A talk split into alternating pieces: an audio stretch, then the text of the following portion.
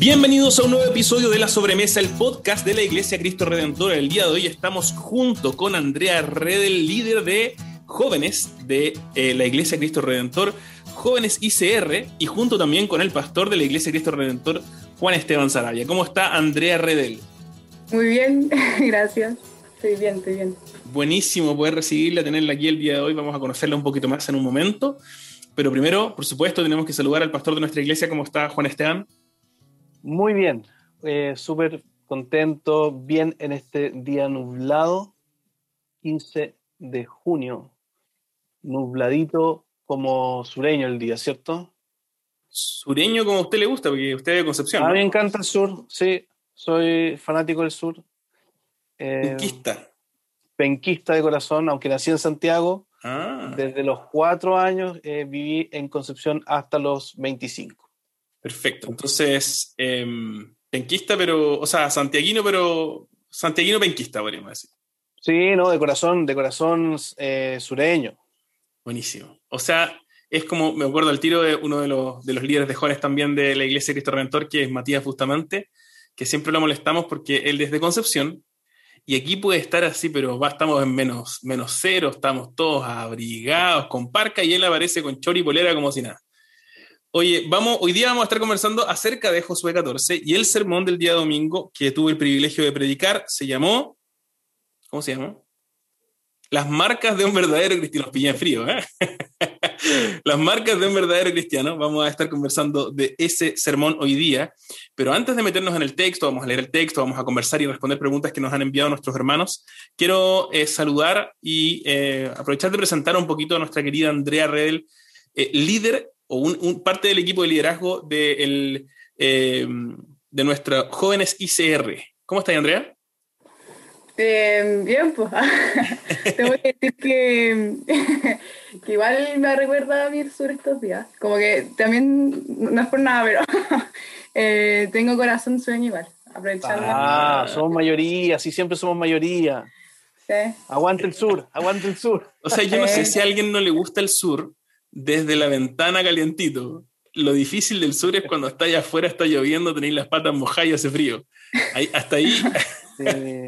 hasta ahí es rico. espérate, espérate. Los sureños, los sureños estamos acostumbrados a hacer la vida bajo la lluvia. Claro. Y por eso, cuando va a llover acá en Santiago, todo el sur se ríe de Santiago. Sí, Dice, hoy va a llover, va a llover. sí. sí, la verdad es que yo también pensaba así, siendo la quinta región, ¿eh? Que eran alaragos los santiaguinos, porque oh, va a llover, y además las lluvias de Santiago son bien humildes, digámoslo así, ¿cierto? Eh, pero después me di cuenta que, al, menos en el centro, cuando vivimos en el centro y como cinco años, que se inunda muy fácilmente Santiago. Y ese es el problema. Mm. Entonces las calles quedan súper inundadas, colapsa rápidamente la ciudad, eh, quizás por lo mismo, porque no hay mucha lluvia, entonces la basura se arrastra, la basura acumulada quizás de todo el año, y se tapa todo.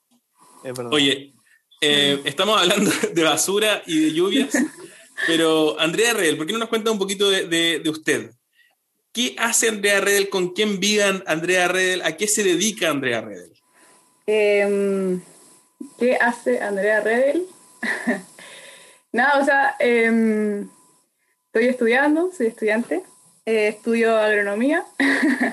o ingeniería forestal, depende del día, porque como que estoy en medio de una transición.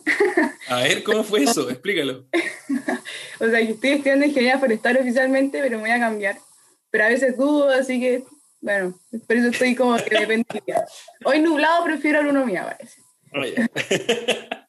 y, mm, ¿Cuál, es el año, ¿Cuál es el año, ah. Andrea, de, ¿Cuál es el año donde uno, eh, en qué año puede hacer esa transición? ¿O en cualquier año? No, no creo. Eh, el segundo, yo ya la hice, pero me arrepentí, parece. Así que. Ah, ya la hiciste. Mm. Ya la hice. pero bueno, ahí veré qué, hago. Igual, ¿Te estás echando para atrás? Sí, parece que sí. Ya. Bueno, bueno, de los arrepentidos es el reino de los cielos, dice el Señor Jesús. sí, pues. muy bien. muy bien, muy bien. Bueno, ¿y entonces en qué año estáis de carrera, Andrea? En tercero. En tercero, perfecto. ¿Y usted vive, con quién vive y dónde vive? Yo vivo con mi familia, somos cinco. Em, aquí en Santiago, al lado de la iglesia Cristo Redentor Vitacura. ¡Vamos! Me voy caminando. De hecho, la veo todos los días. Bueno, cuando había fallecido, la veía y era como, algún día volveré. bueno, paseos por mientras. Mm, y eso. buenísimo, buenísimo. Entonces le aprovechamos de mandar un saludo cariñoso a toda la familia Redel que debe estar ahí, la fanaticada probablemente lo escuchará en vivo, lo escuchará después eh, en el Spotify. También aprovechamos de darle eh, un caluroso, una calurosa bienvenida a nuestros queridos eh, Rubén, la familia Álvarez Rodríguez. Dice, aquí estamos, sus fans number one, las galletas. Y Aldo Pereira, que también está conectado. Y Aldo también se ha, se ha acostumbrado al hábito de estar en vivo, ¿cierto? Así que bueno, damos gracias a los que se conectan en vivo por YouTube y también gracias a los que están escuchando quizás en el camino a la pega o mientras lava la losa en, Spotify. Hoy vamos a estar conversando acerca de em, Josué 14 y mm, no sé si les parece adecuado, pero quizás podríamos, bueno, por eso mismo creo que es un texto tan desafiante para, para todos los cristianos, pero quizás en un momento particular de la cultura, de la historia, especialmente para los jóvenes. Por eso hoy día invitamos a Andrea, que está trabajando como parte del equipo de liderazgo de jóvenes, eh, y que nos va a ayudar de alguna manera a pensar en eh, cómo este texto de Josué 14 le habla a, los jóvenes, pero por supuesto también a los más veteranos. Así que Andrea, ¿por qué no, nos, no comenzamos, si te parece bien, y nos lees el texto de Josué 14? Em, creo que la lectura es suficientemente corta como para poder leerla y avanzar. Me parece. Ya, voy a leer entonces. José, Josué 14. Estas son las tierras cananeas que el sacerdote Eleazar, Josué, hijo de Nun, y los jefes de los clanes entregaron a, los israelitas como herencia. Esa herencia se les repartió por sorteo a las nueve tribus y media, tal como el Señor había ordenado por medio de Moisés. Ya éste les había dado por herencia la parte oriental del Jordán a las dos tribus y media, pues los descendientes de José se habían dividido en dos tribus, Manasés y Efraín pero a los levitas no les dio tierra, sino solo algunas poblaciones con sus respectivos campos de cultivo y pastoreo. Así los israelitas dividieron el territorio tal como el Señor se lo había ordenado a Moisés. Los descendientes de Judá se acercaron a Josué en Gilgal. El kenisita Caleb, hijo de Jefoné, le pidió a Josué, acuérdate de lo que el Señor le dijo a Moisés, hombre de Dios, respecto a ti y a mí en Cades Barnea yo tenía 40 años cuando Moisés, siervo del Señor, me envió desde Cádiz Barnea para explorar el país y con toda franqueza le informé de lo que vi. Mis compañeros de viaje, por el contrario, desanimaron a, la gente y le infundieron temor. Pero yo me mantuve fiel al Señor mi Dios. Ese mismo día Moisés me hizo este juramento. La tierra que toque en tus pies será herencia tuya y de tus descendientes para siempre, porque fuiste fiel al Señor mi Dios. Ya han pasado 45 años desde que el Señor hizo la promesa por medio de Moisés, mientras Israel peregrinaba por el desierto. Aquí estoy este día con, mis 85 años. El Señor me ha mantenido con vida. Y todavía mantengo la misma fortaleza que tenía el día en que Moisés me envió.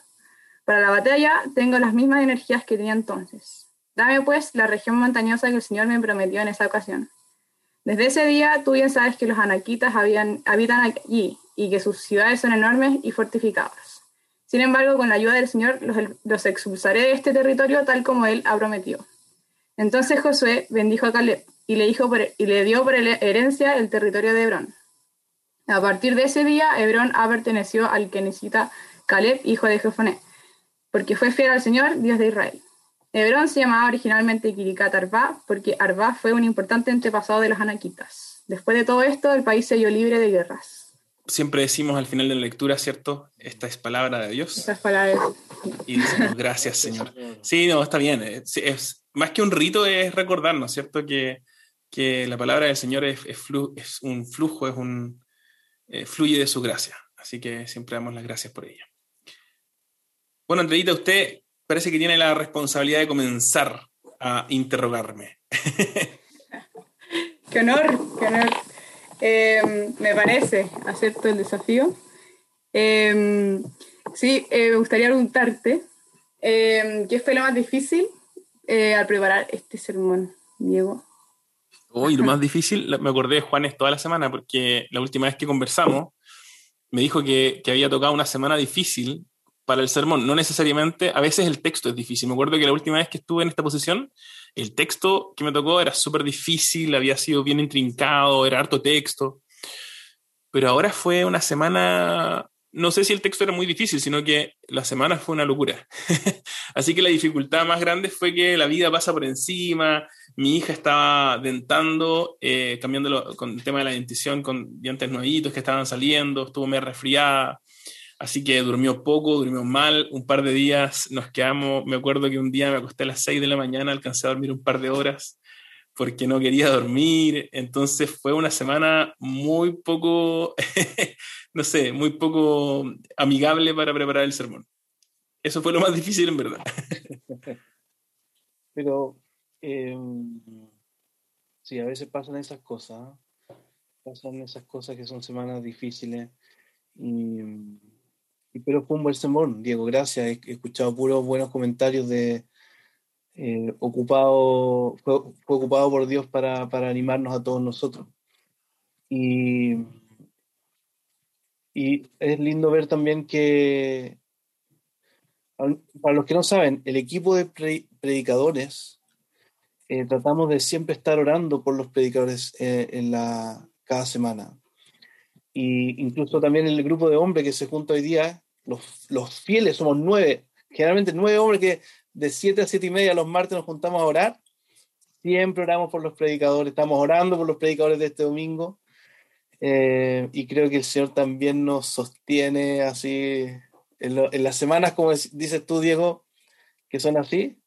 Vemos la gracia de Dios sosteniéndonos, ayudándonos en, el proceso. Amén. Oye, Diego, em, ¿hay algo que te hayas quedado con ganas de compartir eh, algo que tuviste que mm, cortar, eh, podar en el proceso. Eh, no me acuerdo cuánto, este fue un sermón que duró cuántos minutos. Si no me equivoco, duró 18 minutos, quizás. 18 minutos, ah, ok. O quizás un 20, no, no estoy tan seguro en este momento. vamos, vamos a ver al tiro a, corroborar esta información. pero, pero, me da la impresión de que eran 18. Sí, no sé qué me quería preguntar algo al respecto, Juanes. Sí, es que había algo que dejaste que no pudiste compartir. Ah, sí, sí. Fueron, fue, bueno, fue un sermón de 19 minutos con 28 segundos, así que a, a puertas de exceder el límite acordado de 20 minutos. Pero no, todavía no llego a, esa, a ese descriterio. Ahí sí que sería anatema, como diría José. No, no diga eso. porque, porque el look se ha pasado como por tres minutos. Oh, verdad, verdad. No, Ah, bueno, no sé, pero es británico. Así que ahí se aplican otras reglas. hay, que decir, hay que ver qué dice la Biblia en inglés al respecto.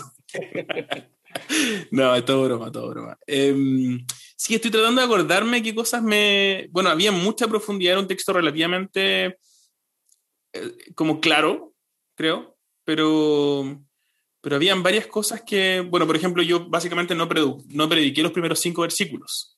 Si algún eh, cristiano estuvo atento el domingo, eh, claro, los cinco versículos iniciales correspondían, para mi gusto, en mi lectura del texto, corresponden más bien al, al, texto anterior.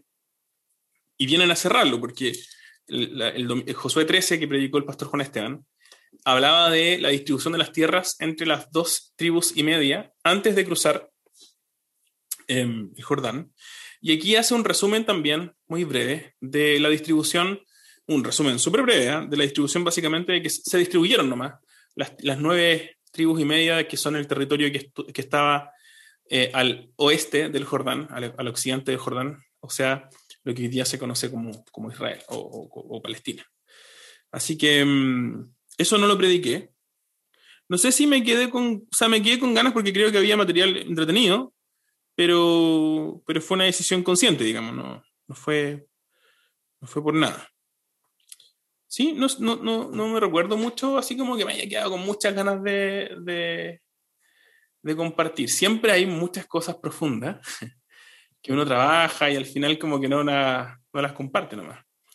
Pero no sé si había... ¿puedo, ¿Puedo compartir algo que a mí me llamó mucha atención de una conversación que tuve ayer con, con alguien de la iglesia que creo que me hizo pensar algo que, que nunca había pensado.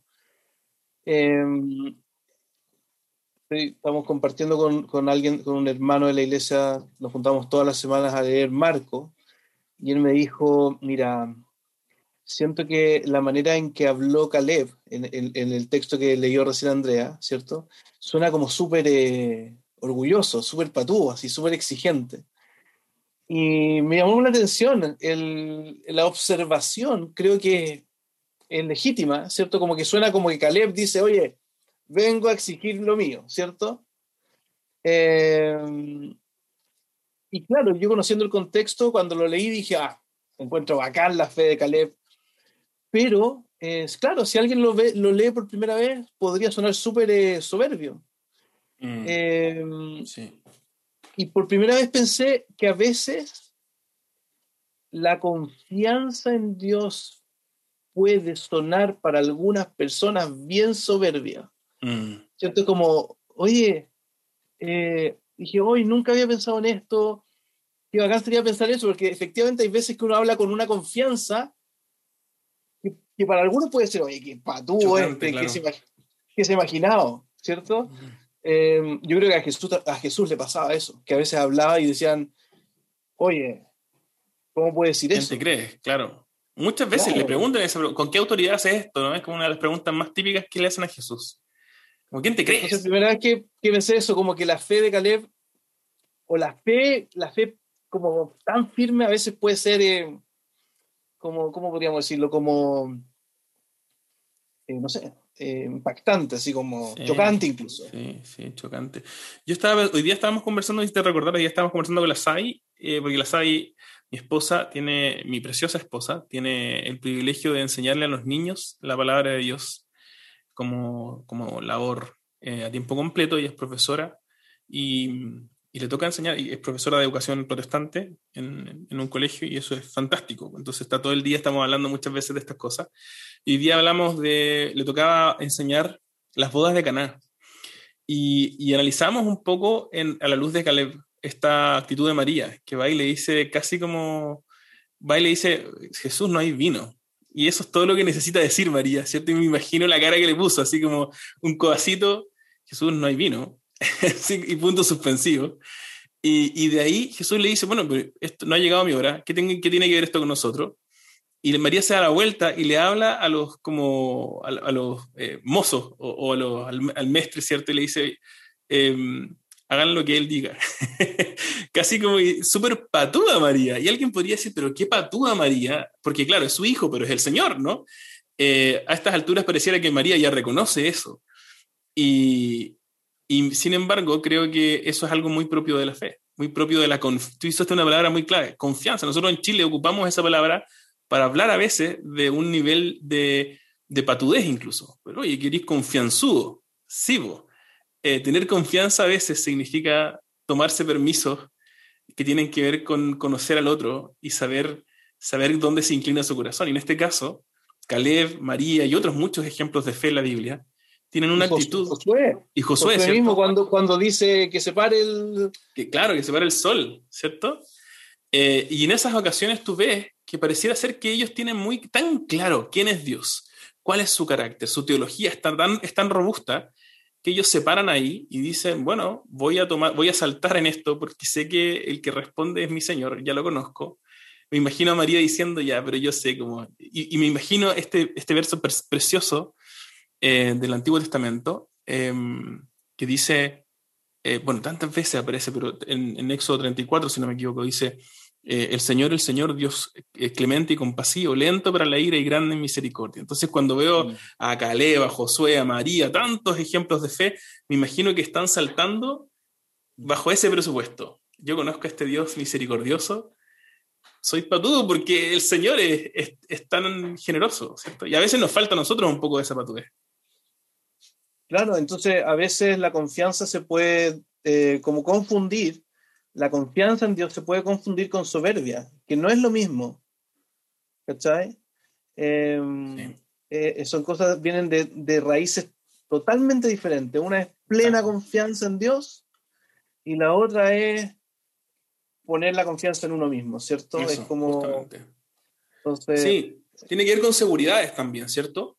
Y, esa confusión no es solamente, obviamente, eh, eh, no surge solamente acá, sino que la vamos a ver también, quizás uno, estaba pensando también en episodios como los de Saúl, donde él empieza a, confundir un, este, Saúl es un rey del Antiguo Testamento, uno de los, uno de los más el primer rey de Israel, y él empieza a confundir la confianza en Dios y empieza a confundirlo con esta idea de hacer lo que él quiere y pretender que Dios va a aguantártela.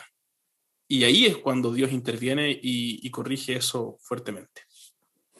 Sí, em, Diego, no sé qué, qué crees tú, como qué desafío nos deja José, Josué 14 como para nosotros como cristianos.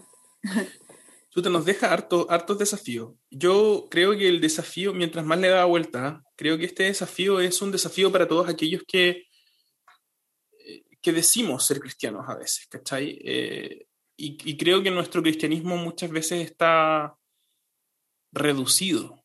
Hemos, hemos, me encanta esa expresión que usa C.S. Lewis cuando habla de, de, de Jesús. Él dice, eh, incluso lo leímos una vez en un, creo que fue el último sermón que leí un, pedacito de Narnia, de las crónicas de Narnia, y él dice, el león, porque una de las reinas de Narnia pregunta, pero, pero espérate, ¿este león es seguro? Y, la persona que conocía al león, que es, un símbolo de Jesús, dice, ¿seguro? ¿Quién dijo que fuera seguro?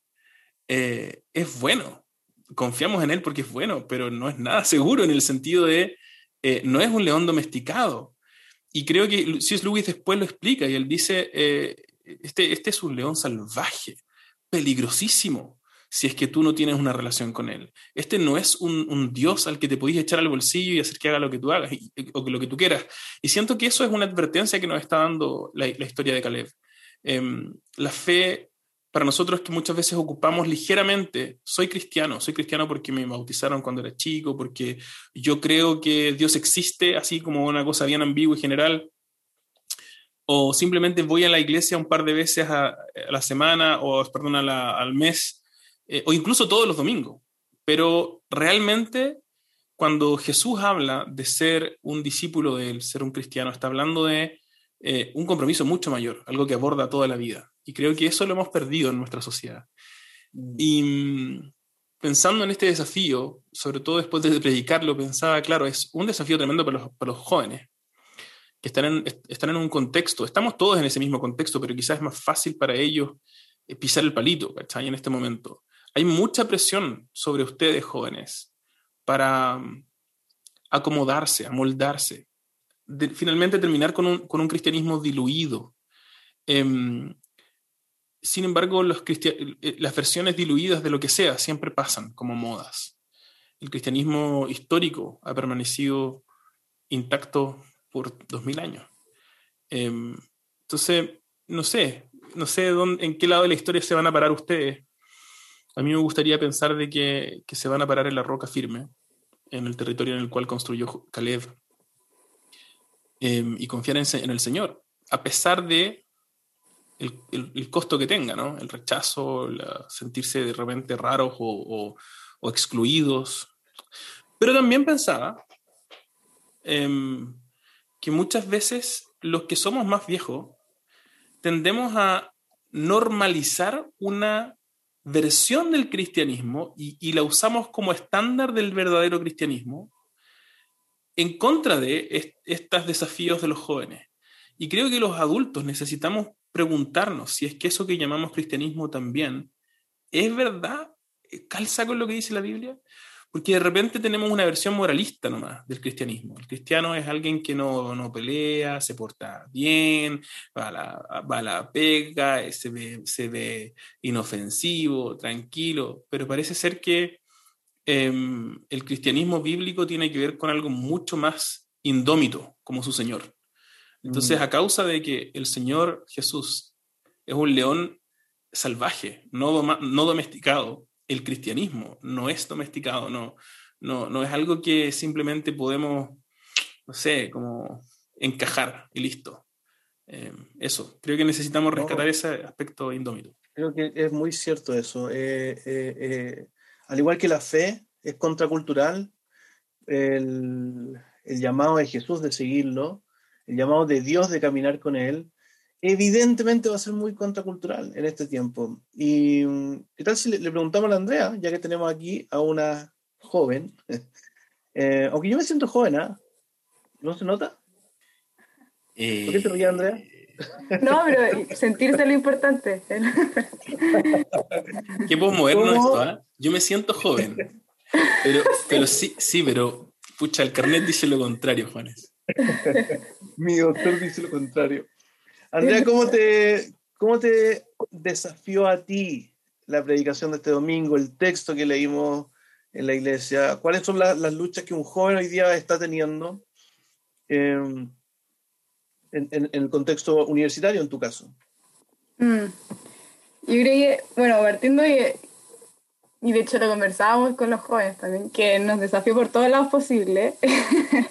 Era como que sentía que nos estaban hablando específicamente a todos nuestros errores que cometemos.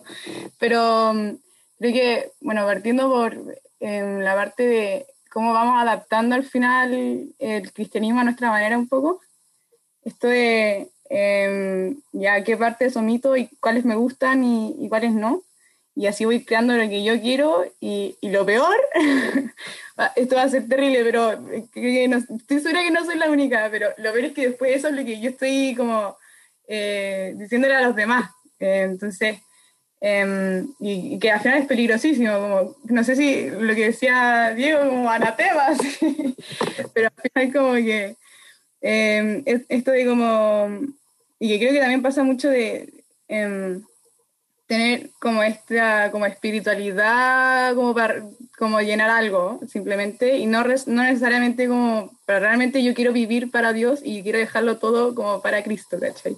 Mm. Eh, creo que eso es tremendo desafío y, y, como que a uno lo pone a pensar como como a ver cómo dejo o sea sería capaz de dejarlo todo como sin mm. ni siquiera haberlo dejado ya solo pensarlo digo como hoy soy una débil así mm. Mm, y sí, yo creo que principalmente eso. Y, ay, y no sé si puedo aprovechar de comentar y como preguntar, porque em, me, me, pasa que también me pasa con, con, amigas que yo digo, ya, eh, ellas están cerca, como que las voy a traer, o sea, como las quiero llevar a la iglesia, qué sé yo, como que creen en Dios y, y quizás tienen como esto de, como, ¿cómo les comunico yo? Porque son personas que, por ejemplo, eh, y que lo hablábamos también con, con los otros eh, líderes de jóvenes, que, em, que, son personas que quizás creen en Dios, por ejemplo, y, y tienen como esto dentro de su eh, como día a día, pero, pero porque es simplemente un check más para tener una vida en balance, por ejemplo, que es típico como de la época. ¿Cómo abordo yo eso? Como por ejemplo, ¿cómo, cómo le digo que, que no decir yo creo en Dios? Em, no está, no está no es salva, ¿cachai? Mm. Una buena pregunta. Sí, una buena pregunta y de hecho se parece mucho a la pregunta que hace Aldo, ¿no? Que la escuchamos antes de, de comenzar. Eh, en el fondo, cuando estamos frente a una persona, a un amigo, un familiar quizás, que, mm, que anda, que dice, claro, que, que él, él, considera para sí mismo que él es cristiano, pero que realmente vemos que está lejos del Señor, ¿cierto? Está viviendo en desobediencia al Señor, está viviendo sin, una, sin cultivar intencionadamente o, sin un lugar principal en su vida en, para cultivar esta relación con el Señor. Em, ¿Qué hacemos ahí? ¿Se lo decimos, no se lo decimos? ¿Cómo se lo decimos? Em, no sé si tienes alguna idea, Juan Esteban, si quieres tirarme un salvavidas antes de, de abordar la pregunta. Yo creo que una de las cosas más cariñosas que uno puede hacer y que Jesús lo hacía es decir las cosas como son. Eh, viene a mi mente Nicodemo, ¿cierto? Un, maestro de la ley que viene a hacerle preguntas acerca de la fe. Dice, ¿cómo, ¿qué tengo que hacer para heredar la vida eterna? Y Jesús le responde algo que lo deja pero absolutamente desconcertado. Mira, Nicodemo, ¿qué te voy a explicar? Tú tienes que nacer de nuevo oh, eh, eh, Nicodemo era un maestro de la, de, la, ley, conocía el Antiguo Testamento. Era un hombre de fe, creía en Dios. Era un buen hombre. Era un, probablemente muy buen hombre, mejor que, mejor que los otros tres, quizás, en, un formato de vida. ¿cachai? Y sin embargo, Jesús le da vuelta a todos los esquemas. Mira, Nicodemo, tú tienes que nacer de nuevo. No sé, no, ¿qué te puedo decir?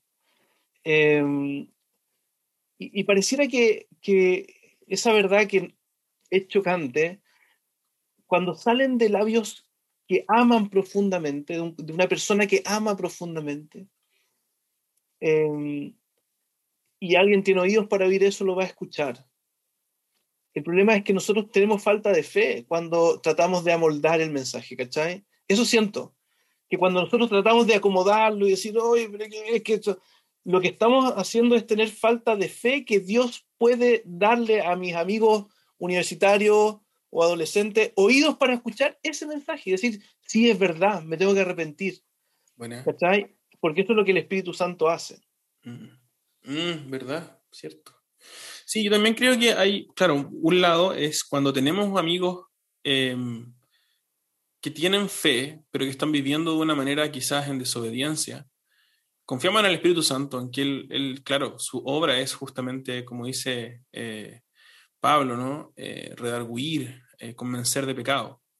Pero, pero creo que también tenemos que considerar que aquellas personas que no tienen salvación, aquellas personas que no tienen el Espíritu Santo, aquellas personas que creen que son cristianos porque como que Jesús es buena onda nomás, ¿cachai? Y porque a lo mejor los papás o los abuelos les enseñaron a ir a la iglesia y ellos piensan que, que de eso se trata el cristianismo, entonces una vez al año voy a la iglesia, de vez en cuando oro a Jesús, obviamente dentro de todo el resto del panteón que tengo de orar, de repente medito, de repente eh, me pego una, una Ave María, o de repente, entonces tengo una suerte de colección de espiritualidades mezcladas.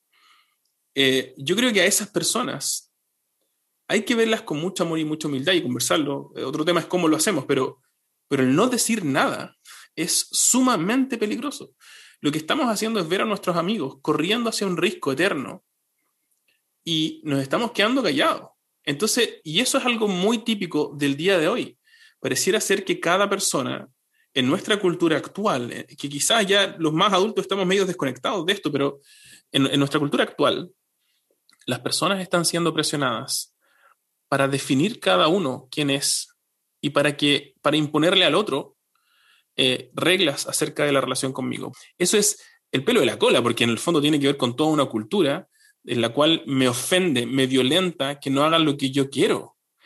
El problema de eso es que generamos una cultura en la cual, eh, bueno, uno de los millones de problemas es que generamos una cultura en la cual es súper difícil decirle a alguien que está equivocado, porque sea lo que sea su relato, ¿cierto? Su verdad, pareciera ser intocable. Y por supuesto que está bien que cada uno tenga una versión, o, al menos es válido, esa versión existe, ¿cachai? Hay que reconocerla. Pero eso no significa que no nos podamos corregir. Porque yo, yo lo, digo desde mí, ¿cachai? Yo veo la necesidad de corrección de otros. Em, yo necesito que otros hablen a mi vida eh, con sabiduría y vean si es que estoy caminando con el Señor y me ayuden a corregir eso, ¿cachai? Em, yo lo veo en mi relación con mi esposa. Em, hay momentos en mi vida de los cuales me arrepiento profundamente. Hay, hay momentos en mi semana de los cuales me arrepiento y de los cuales me avergüenzo. Yo necesito que alguien me diga eso está mal, porque si no empiezo a pensar que está bien. Entonces, esta idea como de que nadie puede decirme que lo que estoy creyendo o cómo me estoy definiendo está mal, es peligrosísima. Y en este caso, hablando de lo que estamos hablando con Caleb, el producto de eso puede ser que nosotros terminemos diciendo, afirmando este cristianismo deslavado, que no salva. Yo necesito convencerme de la urgencia de hablarle con amor, verdad y cariño y humildad a mis amigos y advertirles de que están yendo en una senda que termina en la perdición eterna. O sea, podemos, podemos ser honestos con la Biblia y aquí esto es parte de ser un verdadero cristiano, ¿no? Como podemos tomarnos a Dios en serio y creerlo o podemos decir, no, no lo tomamos en serio, no vamos a creer. Lo que creo que es profundamente ilegítimo hacer es lo más popular que se hace, que es decir, si creemos en Dios, si confiamos que Dios y su palabra y todo pero vivimos como, como a nosotros nos tinca o como la cultura dicta. Entonces jamás decimos estas cosas a pesar de que vemos la, urgencia de ellas en la Biblia. ¿Está ahí? Yo recordaba mientras hablaba Andrea también, y, gracias Diego por lo que tú decías, dices recién, em, y estaba pensando si contarlo o no, Juan Esteban, ¿te expones o no te expones? Ah. En total, esto va a quedar aquí en este, en este podcast y nos sale de YouTube, ¿cierto? Ni de Spotify. y en Spotify. Nadie escucha esto.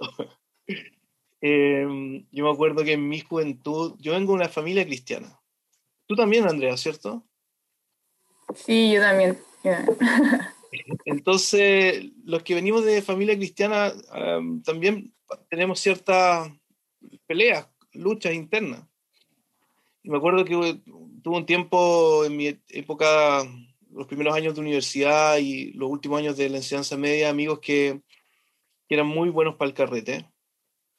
Y algunos ahí estaba la idea de que fumar marihuana era, creo que hasta el día de hoy está cada día más aceptado, por ejemplo, ¿cierto? La idea de, de fumar marihuana entonces yo me, me, compré con papas fritas eso, me gustó la idea de que eso era algo bueno, si al final la marihuana la hizo Dios, entonces, eh, ¿por, qué no, ¿por qué va a ser malo? Obviamente, ese era el pensamiento acomodado, acomodado a, mi, a, mi, a mi manera de vivir, ¿cachai?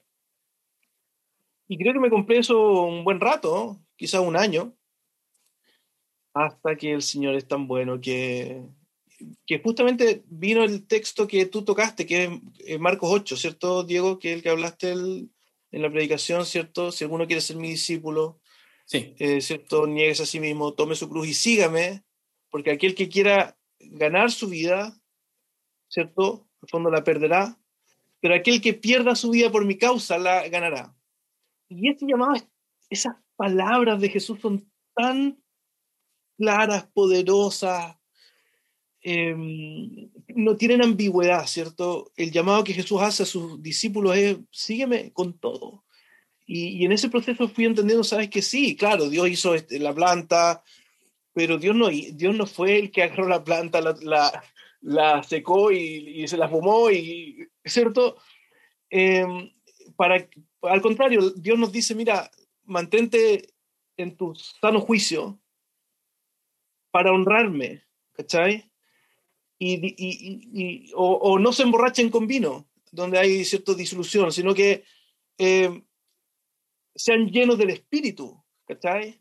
Entonces, eh, yo digo, la tentación de acomodar nuestra vida a nuestra pinta está todo el rato. Lo que tú decías, Diego, ahora, no sé, por pues, el mismo, en la misma plataforma que estamos ocupando aparece, no sé, el logo con los, con los colores del arco iris, Facebook, eh, Twitter, Instagram, Coca-Cola, todo, todo, por todos lados nos da un mensaje que en el fondo está diciendo es, mira, vive como tú quieras, haz lo que tú quieras, vive de tu manera, todo es legítimo.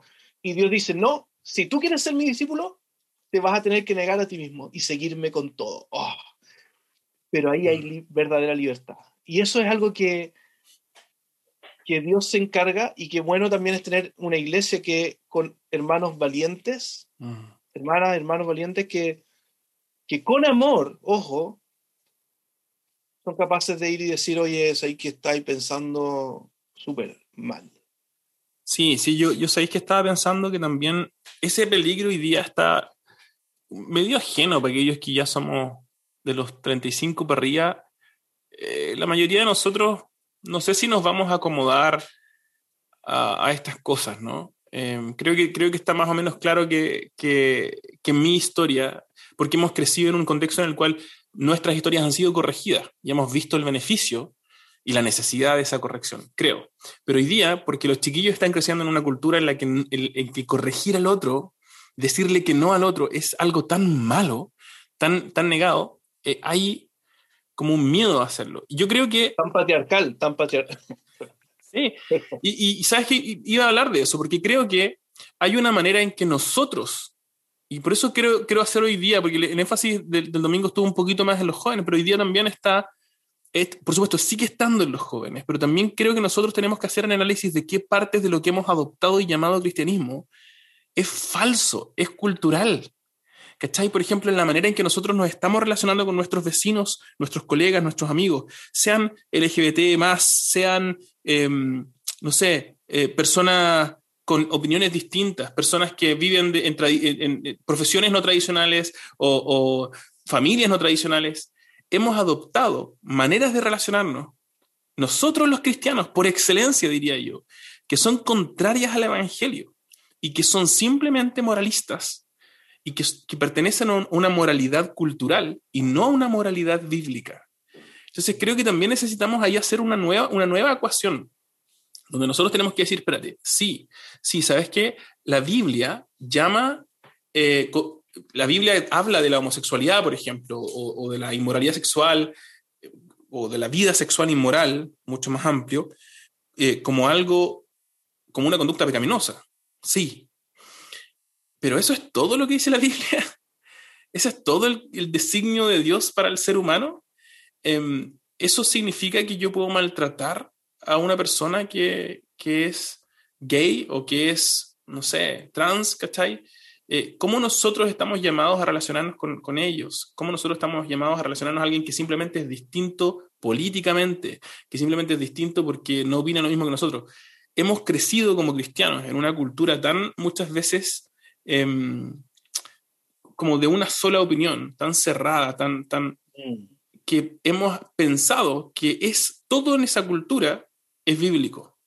Y mi sospecha, sobre todo quizás como ateo viniendo al cristianismo, hace, no sé, 15, 12 años atrás, sospecho que hay mucho de lo que creemos, que tenemos integrado en nuestra cultura, que no es bíblico, que también ha sido cultural y que es producto del mismo proceso que están viviendo los jóvenes hoy día. Es decir, de cómo nosotros en algún momento empezamos a comprarnos con papas fritas cosas y definiciones de cristianismo que no eran bíblicas y que hoy día se han erradicado. Y necesitamos, porque somos una iglesia reformada, porque somos una iglesia eh, eh, protestante, necesitamos volver a la palabra de Dios y evaluar a partir de ella qué partes de nuestras creencias son bíblicas y qué partes necesitamos desechar y arrepentirnos. Y quizás hay partes en las que necesitamos escuchar a nuestros jóvenes que a veces actúan con más sabiduría que nosotros respecto de algunos temas. Es súper cierto eso, es súper cierto eso porque entonces el, el, seguir a Cristo va a confrontar la cultura lejos de Dios, ¿cierto? Eh, voy a poner así, en comillas, ¿cierto? La cultura así como que rechaza a Dios, pero también Cristo va a confrontar a la cultura lejos de Dios que nosotros hemos formado, ¿cierto? Jesús le habló tan fuerte a los, a los fariseos, fue a los que más retó y a los que más se enojaron fueron ellos. Eh, porque justamente habían formado una cultura donde hipócrita, ¿cierto? Eh, que no reconocía sus pecados, que no reconocía su fragilidad eh, y que al final habían terminado, ¿cierto?, negando, alejándose de Dios. Es como, es como un hijo que está en la casa pero que, pero que no ama al papá. ¿Cachai? Eso es. Sí, Entonces... Sí, sí. Es súper cierto que ese es el tipo de relación y es, y es lamentable. Y, y, por eso creo que es tan importante que es el problema nuestro, ¿cachai? Que los cristianos nos hemos acostumbrado muchas veces a ver eh, el, la paja en el ojo ajeno y no ver la viga que tenemos en el nuestro. Y nos hemos concentrado tanto en definirnos, sobre todo, hermanos, quiero, quiero hacer un llamado a nosotros. Es, hay un peligro gigante en redefinir el Evangelio, porque en redefinirlo lo perdemos. Y, el, peligro hoy día es que hay movimientos con un, tono moral que muchas veces coinciden en algunos puntos con el Evangelio, pero cuando nos confundimos y pensamos que son exactamente lo mismo, podemos terminar diciendo que ser cristiano significa o que el cristianismo se define por ser heterosexual.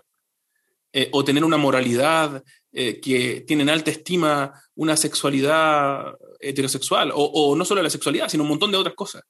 Eh, que, que, pagan los impuestos. Los cristianos vamos a votar, los cristianos, y hacen tantas cosas los cristianos que de repente ser, ser cristiano no tiene nada que ver con Cristo y tiene que ver con un montón de reglas que nosotros en nuestra cultura hemos impuesto.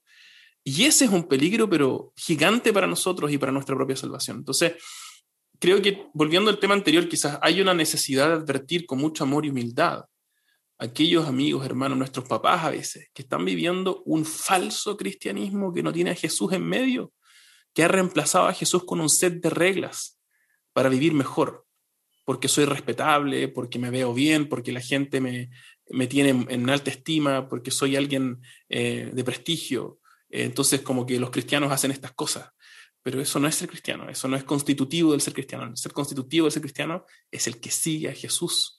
Y Jesús fue despreciado, fue considerado un loco, fue considerado un radical.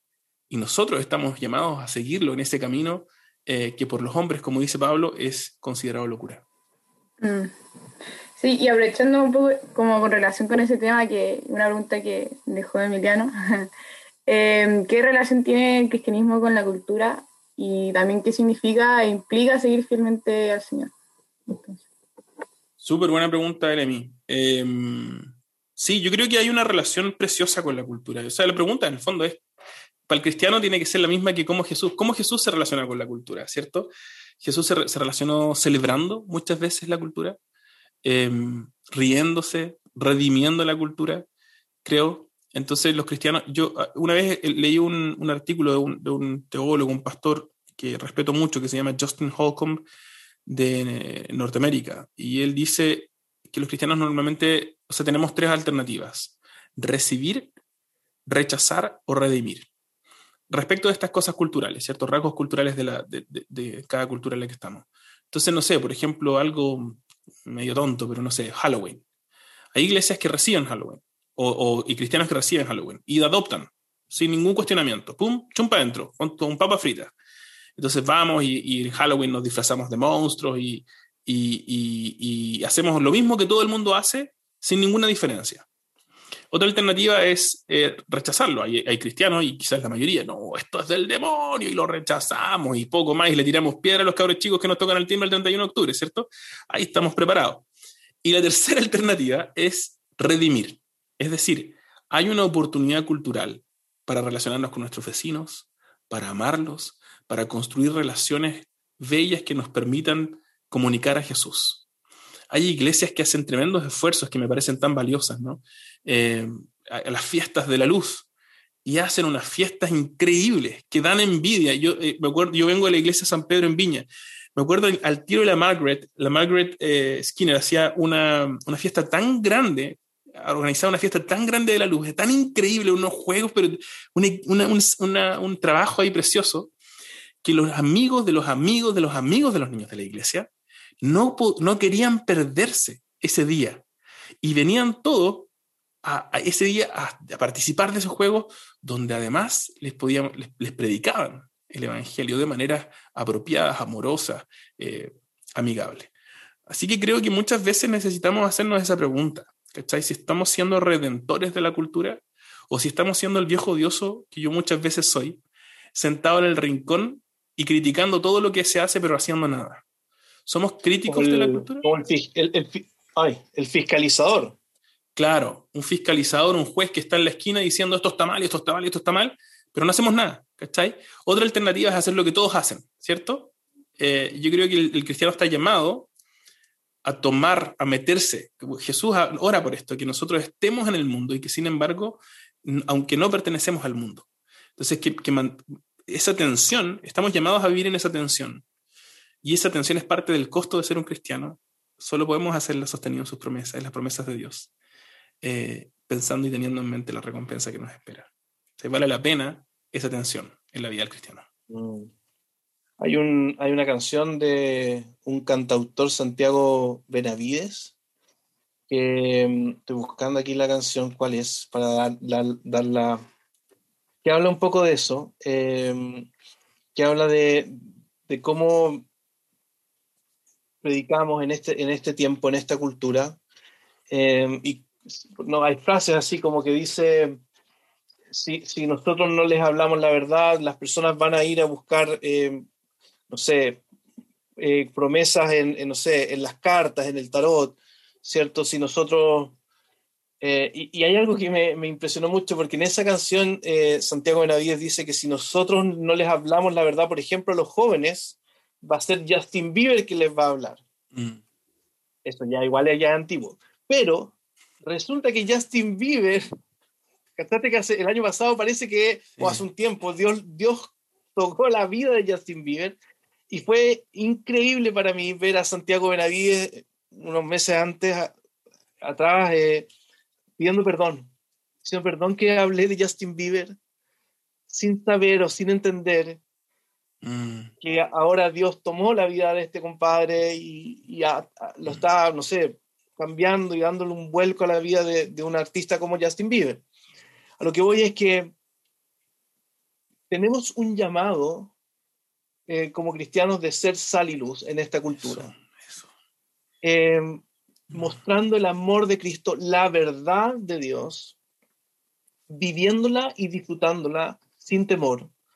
Eso va a confrontar al, al fiscalizador de la iglesia, al que está mirando todo lo malo, lo que, porque le va a recordar ahí que, oye, tú también estás súper mal. Mm. Eh, ama a Dios, disfruta a Dios y ama a tus hermanos. Em, y, perdona, ¿cachai? El amor a veces cubre multitud de pecados. Eh, y, y, también va a desafiar nuestra sociedad, nuestra cultura.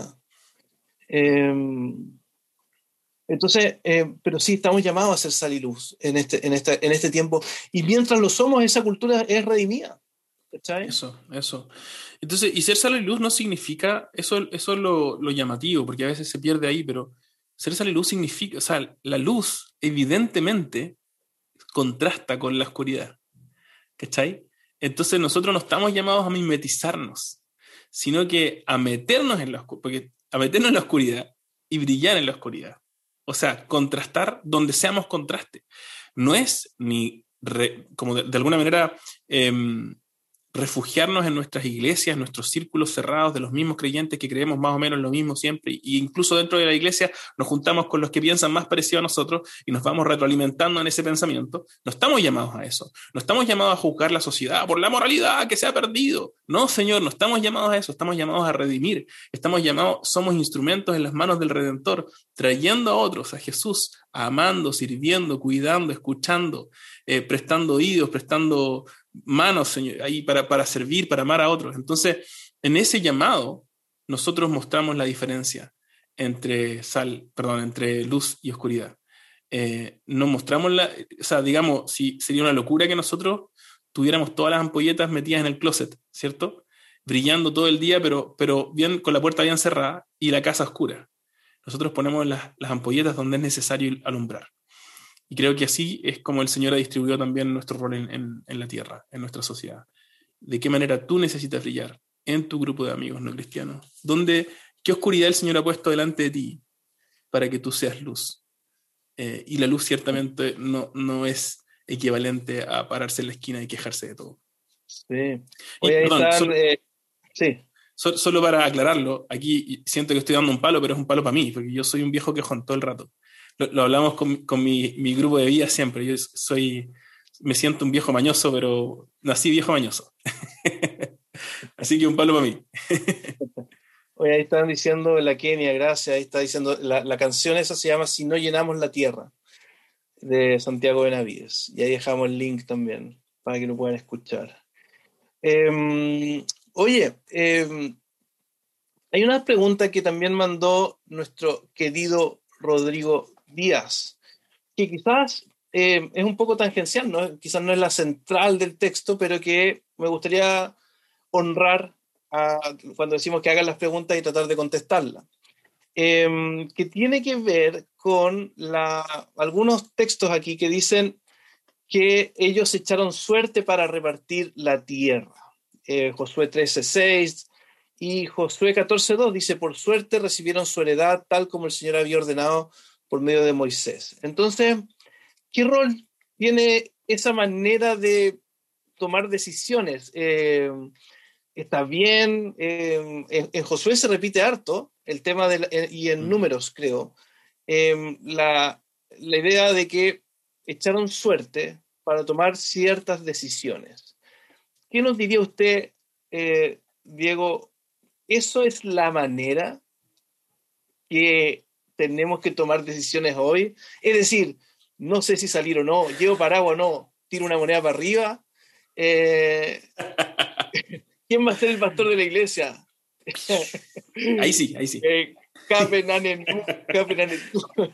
sí, yo creo que eh, parecía ser que el patrón bíblico, bueno, las suertes existen, sobre todo en el Antiguo Testamento. En el Nuevo Testamento hay un par de ejemplos, pero, pero en el Antiguo es donde ocurren casi en toda la historia de Moisés, Josué, están ocurriendo incluso más adelante. Em, y, en general tiene que ver cuando se busca una parcialidad en la decisión, perdón, una imparcialidad en la decisión. O sea, no queremos que elegir lo que a mí me tinca. y la suerte es, es, un... Aquí se hace, claro, suerte, pero no, echar la suerte. Echar la suerte. Echar la suerte. Ah, Entonces ellos tenían un sistema para echar la suerte, como quien tira los dados, ¿no? Y si decimos ya, como casi el cachipún. Pero, pero ellos tenían un sistema dado por Dios para ese tipo de cachipún que se llamaba el Urim y el Tumim, si no me equivoco. Ahora no me acuerdo bien de los nombres, tenían un nombre parecido, perdón. Em, y entonces ese sistema tenía que ver con un, un, momento en el que se buscaba imparcialidad frente a una decisión que parecía donde, donde no había necesariamente un mejor y un peor. Em, y queríamos, o sea, no había una inmoralidad en ninguna de las, de las partes y que estaba profundamente acompañado por, por, oración, por dependencia del Señor. Entonces, cuando en, en medio versículo el texto de Josué nos dice, y echamos la suerte, está diciendo, bueno, paramos, ¿y por qué no queríamos que esto fuera algo, una decisión humana de ah, a mí me conviene más, ni que existiera eh, eh, quizás espacio para el lobby o para que yo te convenzo, te paso, y nada de estas cuestiones, no queremos hacer de esto, confiamos en el Señor, vamos a orar y vamos a usar este medio que Dios ha entregado, que es este eh, Urim Pumim, creo que se llamaba o algo así, Purim, no me acuerdo. Que eran, que eran en el fondo, que eran como dados que se tiraban eh, y se echaban la suerte. Em, yo creo que en el, Nuevo Testamento se usa algo similar. ¿eh? cuando llegamos a la elección del apóstol, el, el, que reemplaza a Judas, que es Matías, si no me equivoco, Em, también se toma una decisión particular, pero también ahí nos enseña algo, que es, es un momento en el que tienen dos candidatos igual de buenos. Y dicen, bueno, aquí, ¿cómo tomamos una decisión cuando no, no sabemos qué es, cuando tenemos claro que los dos son, son buenas decisiones?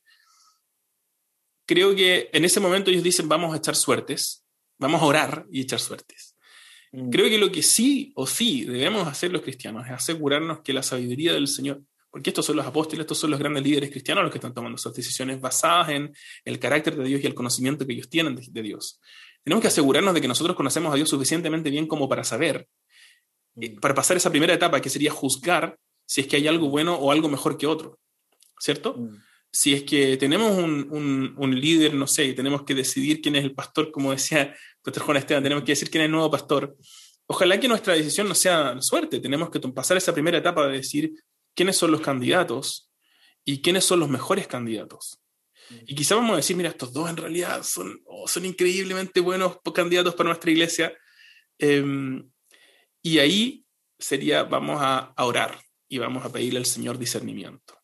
Entonces, pareciera ser que como último recurso de ese proceso que lleva la sabiduría de Dios, que lleva la oración, que lleva la conversación, que la estrategia y todas esas cosas, cuando no hay por dónde decidirse, ahí echan suerte eh, yo, es difícil porque uno diría, no, pero esto es del Antiguo Testamento, pero está ocurriendo en el Nuevo, en Hechos 2, ¿no? Sí, pero pareciera, yo creo que has dicho cosas eh, que, creo que muestran esa, ese, relato bíblico y, es correcto. Em, solamente agregaría que hay una diferencia entonces en la motivación respecto cuando echan suerte a ir a jugar hoy día a un, a un casino, ¿se entiende? Ah, que es como la emoción que tiene que ver con voy a echar la suerte porque, señor, si tú quieres que me gane el quino, aquí voy. Eh, no tiene nada que ver con eso. lo otro tiene que ver con justamente una motivación de confiando en el Señor. Buscan una decisión donde no sabían qué, qué cosas, o sea, eh, qué decisión tomar ahí. Sin embargo, eh, eh, esa práctica va desapareciendo. O sea, como dice Diego, en el Nuevo Testamento aparece una sola vez eh, y no es algo que pareciera que se traspasa a los cristianos hasta el día de hoy como una práctica que deberíamos hacer, ya que a diferencia de, del Antiguo Testamento, nosotros tenemos todo el consejo de Dios, ¿cierto? La, la revelación, ¿cierto? La enseñanza de los apóstoles y también el Espíritu Santo habitando en nosotros. Em, y por lo tanto, aunque a veces hay decisiones que no sabemos qué tomar o no, eh, podemos orar y si hay dos decisiones que son igual de buenas, también tenemos libertad para elegir y entregarnos en ese momento en las manos del Señor y decir, Señor, voy a elegir esta. Claro. Después de orar, eh, ¿cierto? Después de depender del Señor. Después de orar y de dependencia del Señor y tomar la decisión. Ahora, para no perdernos, nada más, en el texto de José 14, el punto es lo, último que querríamos es tomar decisiones políticas, tomar decisiones de conveniencia, de lobby, y por lo tanto vamos a repartir este terreno por suertes, porque esa es la manera de asegurarnos de que esto no termine siendo algo parcial y vamos a hacerlo después de orar para que sea el Señor el que controle y cada uno se queda contento porque es lo que le tocó, es lo que el Señor decidió para sí. Así que hasta ahí, este, ese es el punto y la funcionalidad de la suerte en Josué 14. Bueno, em, tengo una pregunta. Eh, es, cuando no se conocen las promesas o se, o se reacomodan a lo que conviene, ¿cómo, cómo seguimos? Sí, esta, esta, no sé si quién mandó esta pregunta, ¿tú sabes, Juanes? Sí, María Elena, María Elena de María Elena. Eh, Antonio Ñoa. Buenísimo. María Elena entonces hace una súper buena pregunta. Yo diría que hay, hay, hay, dos, podrían haber dos premisas detrás de la pregunta. Una, una premisa sería, ¿qué pasa cuando tenemos, em, cuando nosotros desconocemos las promesas de Dios y empezamos a acomodar esas promesas a lo que a nosotros nos tinca, ¿cierto? Entonces a veces nosotros, y, tristemente en nuestro contexto de la iglesia, o sea, no nuestro, pero pero en las iglesias que nos rodean muchas veces se predica un tipo de evangelio en el cual se prometen, se decretan, se declaran cosas, como si fueran promesas de Dios, y Dios no ha, no ha prometido esas cosas. Eh, me encanta una canción de un artista que se llama Elementum, un, artista de hip hop, querido amigo Eliezer, que es también pastor eh, de la iglesia presbiteriana, y él dice, em, nosotros no creemos, algo así, estoy, estoy parafraseando, pero él dice, no vamos a creer ninguna palabra de hombre que no tenga versículo que nos nombre. Me encanta. Y hay que tener ojo ahí, porque muchas veces personas que, todos los seres humanos, incluyendo los pastores, somos susceptibles a hablar em, palabras que no son la palabra de Dios. Entonces, a veces las promesas de ciertas personas que llevan cargos eclesiásticos, tristemente, hacen promesas que el Señor no ha hecho. Eh, el Señor te promete que si tú me das plata, yo te, el Señor te va a decir a dónde dice eso. Muéstrame el versículo. ¿Está en su contexto ese versículo lo estoy descontextualizando para sacarte plata nomás? Entonces creo que en primer lugar hay aclarar que tenemos que asegurarnos de que esas promesas que están, que están ahí dando vueltas sean bíblicas, sean las del Señor y no las de un hombre que está usando esas promesas o esas palabras para torcerlas y sacarme algo, o para su propia conveniencia, sea lo que sea. En segundo lugar, eh, con, mala, con buena y mala intención. En segundo lugar, creo que aquí también podría ser que estemos esperando que el Señor nos dé promesas específicas a nuestra vida. ¿no?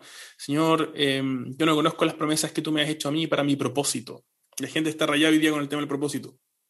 Los jóvenes, ¿cierto? Porque yo nací para un propósito y ahí anda así como en el aire, en una nube, un propósito así como que específico, yo, donde hay una cápsula donde me dice con quién me voy a casar, si me voy a casar, cuántos niños voy a tener, en qué voy a estudiar, en qué voy a trabajar y, dónde voy a encontrar el mayor éxito de mi vida, ¿cierto?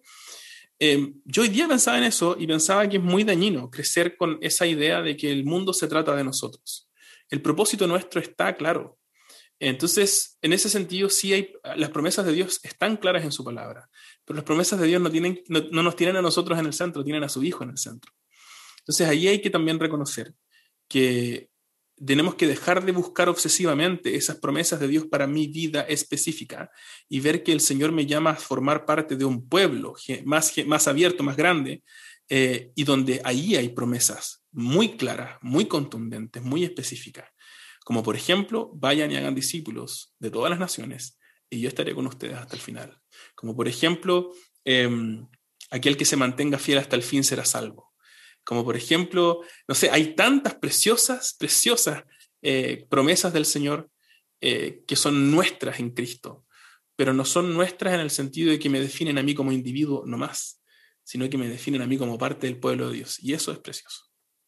Me, uniría a eso que, que, cuando uno se entrega así, ¿cierto? Cuando uno ya se saca del centro de la historia y pone a Dios en el centro de la historia, Dios es tan cariñoso de hacernos parte de su plan, dónde nuestras vidas adquieren sentido, ¿cachai?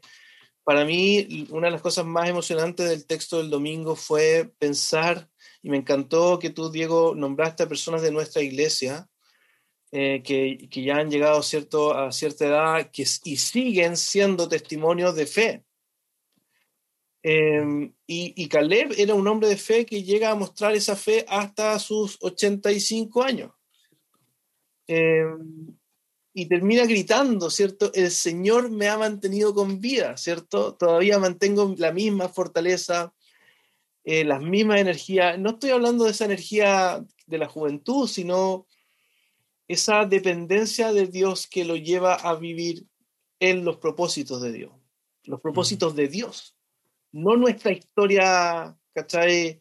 Egoísta y a veces bien, no sé, como desenfocada muchas veces. Entonces, como yo me siento joven, y Andrea dijo que sí, que estaba bien, eh, a mí me encantaría llegar a los 85 años con esa actitud, con esa fe y esa centralidad de vivir caminando con el Señor. Mm. Y doy gracias a Dios por los testimonios que tú citaste y hay tantos hermanos que, que, que uno puede ver en la iglesia y dice, wow, estos son como los Caleb del siglo XXI. Cierto. Sí, a mí me, yo debo decir que me contuve en, en, el video, pero mientras lo escribía lloraba a modo tendido pensando en esos ejemplos preciosos de nuestra iglesia. Y después me tocó predicarlo en vivo para Vitacura, y ahí no me aguanté y me quebré en ese momento, simplemente me puse a llorar. Pero mm, es precioso, es, es realmente precioso, y creo que es un desafío. Marcan, son esos cristianos que marcan como el camino. Bueno, yo citaba todo el rato también a Dietrich, Bonhoeffer, ¿no? Este pastor teólogo, y que también marca para nosotros como un... O sea, estamos a cuántos años ya, 80 años de su muerte. Y lo estamos leyendo, muchos lo estamos leyendo, todos lo estamos escuchando. Él marca tanto una vida radical, impacta por generaciones. ¿Cachai? Eh, una vida que se acomoda a la cultura, pasa con las modas de esa cultura. ¿Cachai? A mí me encantaría también ser un hombre, sea, sea que me reconozca alguien o no, o solo, solo mi mamá o mi hija, me encantaría eh, llegar a también viejo como con las botas puestas, como decimos, ¿no? Porque, porque lo de que está detrás de morir con las botas puestas y de vivir con las botas puestas es la convicción de que lo que creemos, lo creemos en serio. No, no, es, no es, broma. Em, mm. Me encanta eso. Y si es broma, entonces vámonos para la casa que estamos haciendo acá. ahí? Y sería súper bueno, Andrea, quizás ponernos a orar. Yo sé que hay varios escuchando, varios jóvenes, ahí veo varios jóvenes escuchando en YouTube. A Aldo, a Rubén, a Jorge. Ponernos a orar. que hayan jóvenes en este tiempo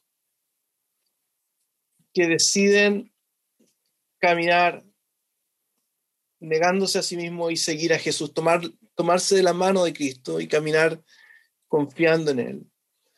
Para que a la vuelta de 80 años más, o no sé, 50 años más, podamos decir, mira, hubo jóvenes que impactaron en la cultura en ese tiempo. Y quizás a lo mejor puede sonar como súper pequeño, como decir, ah, pero ¿a quién, a, qué, ¿a quién voy a impactar yo? ¿Cachai?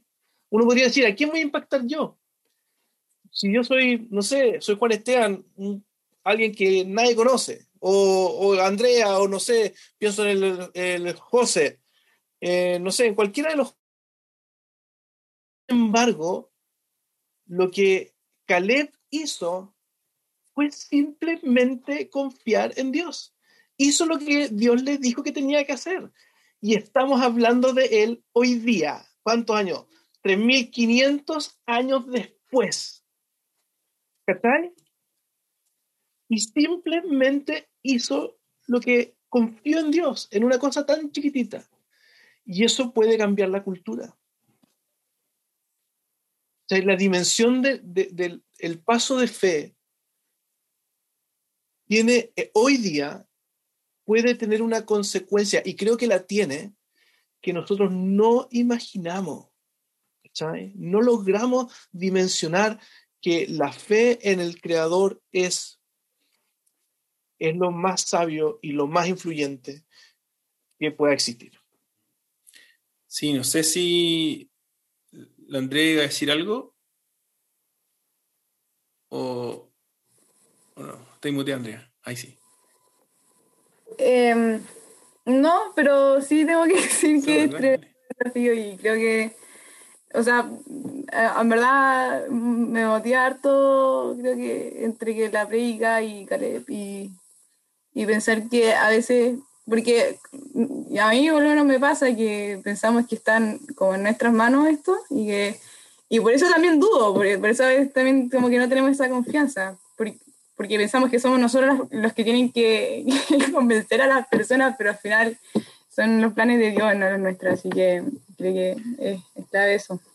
Bueno, súper buen recordatorio, ¿cierto? Nosotros estamos llamados a obedecer. El Señor hará lo que Él quiera con nuestra obediencia. Yo quiero decir algo que quizás no dije y ahora me acordé que era algo que sí quizás me quedé con ganas de decir. Porque, mm, y ahora que lo dijiste, Juan Esteban, calza súper bien. Cuando tú preguntaste, ¿no? Así como, ¿qué, pucha, ¿por qué voy a hacer este esfuerzo, esta obediencia, esta radicalidad? ¿Qué voy a impactar yo? Caleb debe haber pensado algo similar a sus 85 años, ¿cierto? Eh, bueno, Caleb gana el territorio que después llegó a ser llamado Hebrón, el lugar que pertenecía a los anaquitas, pueblo más poderoso de, de la zona de Canaán. Y años después, probablemente siglos después. Hebrón fue la tierra instrumental en donde se ungió al rey David. Se le ungió como rey de Judá primero y luego se le, ungió como rey de Israel en Hebrón. Y de alguna manera Hebrón cumplió un rol instrumental en la presentación que Dios nos hizo de este rey que sería ungido, Cristo significa ungido, y que, que sería prometido como un descendiente de este rey David. Entonces me parece tan lindo esa conexión de pensar, o sea, probablemente, o sea, claramente en realidad, Caleb no tenía idea de esto, ¿cierto? Caleb no se imaginaba que esa ciudad en la que él, en la que él estaba peleando por conquistar iba a ser el lugar en el que se iba a ungir al, al rey que, sería el abuelo, el bisabuelo, el rey de reyes, donde iban a ser el concepto del Cristo, del rey ungido, del rey, del rey prometido. Eh, y sin embargo, ahí nació, en esa ciudad eh, que, que, que, Caleb peleó y a lo mejor no tuvo idea, hasta a lo mejor miró del cielo después y dijo, wow, qué loco, qué loco lo que hizo el Señor con esa obediencia chiquitita. así que bueno, nosotros no sabemos lo que hace el Señor, el Señor lo hace nosotros estamos llamados a obedecer. Muchas gracias, muchas gracias Andrea por aceptar esta invitación. Nos encanta ver a los jóvenes de nuestra iglesia atentos. Eh, nos encantaría que todos los jóvenes tengan la... Que, que la iglesia sea un lugar para poder conversar, interesarnos mutuamente con las diferentes etapas que estamos viviendo Así que, bueno, que Dios te bendiga en tu decisión, ¿cierto? Ahí sí es, eh, ¿cómo se llama? Eh, forestal o... Agronomía. O agronomía. Que Dios dirija tu caminar en eso. Y gracias, Diego, por el sermón, gracias por la preparación, gracias por la exposición, por exponerte también a ti mismo. Em, animamos a todos a estar atentos, a seguir, bueno, ¿qué, pasa, ¿qué va a pasar con este pueblo? Em, justamente lo que viene este domingo es quizás un pueblo, el, pueblo que va heredando esta tierra y mm. que se empieza a moldar a la cultura. Ojo ahí, si usted quiere saber eso, vaya el domingo a la iglesia a, a las 11, en, conéctese o Vitacura o sí, si, va, si va a la iglesia, mm, difícilmente va a a alguien. No va a encontrar nada. conéctese. Y gracias a todos los amigos. y gracias a todos los que se conectaron. Estamos subiendo ¿ah? de nuestro... De nuestra, nuestra audiencia. telespectadores. Oye, solamente antes de terminar, quiero recordarles a todos que pueden ver el sermón. Las marcas del verdadero cristiano están en el canal de YouTube de la Iglesia Cristo Redentor Vitacura. Está también hoy día publicado en nuestro Facebook. Incluso hay un reel que acabamos de lanzar para Instagram, así que puede ahí compartirlo con amigos que quizás pueden enganchar con el tema. Em, y espero que puedan disfrutar de este capítulo. Nos vemos la próxima semana. Me gustaría, si me lo permiten, terminar con una cita de. Yo creo que el pastor Juan Esteban ya está aburrido de que le cite a Bonhoeffer. Eh, Rubén Álvarez me dice, oye, vaya a morir. Dice, seguirás citando a Bonhoeffer hasta tu, vida, hasta tu muerte. Y efectivamente, tremendo, tremendo. Bonhoeffer, que vivió, es parte de la introducción de, del sermón, vivió en la época de la Alemania nazi con una iglesia que empezó a darse vuelta, vuelta la chaqueta para evitar conflictos con los nazis y termina casi identificándose. Hay fotos terribles, ¿no? De púlpitos con el símbolo nazi ahí eh, por todos lados. Bueno, en ese contexto, Y tenemos que preguntarnos si acaso no estamos en un contexto parecido cuando nosotros también empezamos a diluir el Evangelio. Él dice lo siguiente en su libro El costo del discipulado. Confesamos que aunque nuestra iglesia es ortodoxa en todo lo que se refiere a la doctrina de la gracia, ya no estamos seguros de que somos miembros de una iglesia que sigue a su Señor. Debemos, por lo tanto, intentar recuperar una verdadera comprensión de la mutua relación entre gracia y discipulado.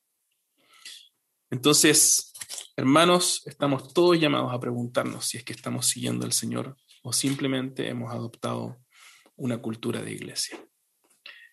Vamos a dejarlo hasta aquí por este episodio de la sobremesa. Les doy muchas gracias a Pastor Juan Esteban, a Andrea por, seguir, por estar con nosotros hoy día y acompañarnos. Y nos despedimos hasta la próxima semana. El Señor los bendiga muchísimo. Nos vemos el próximo martes. Un abrazo a todos. Chao.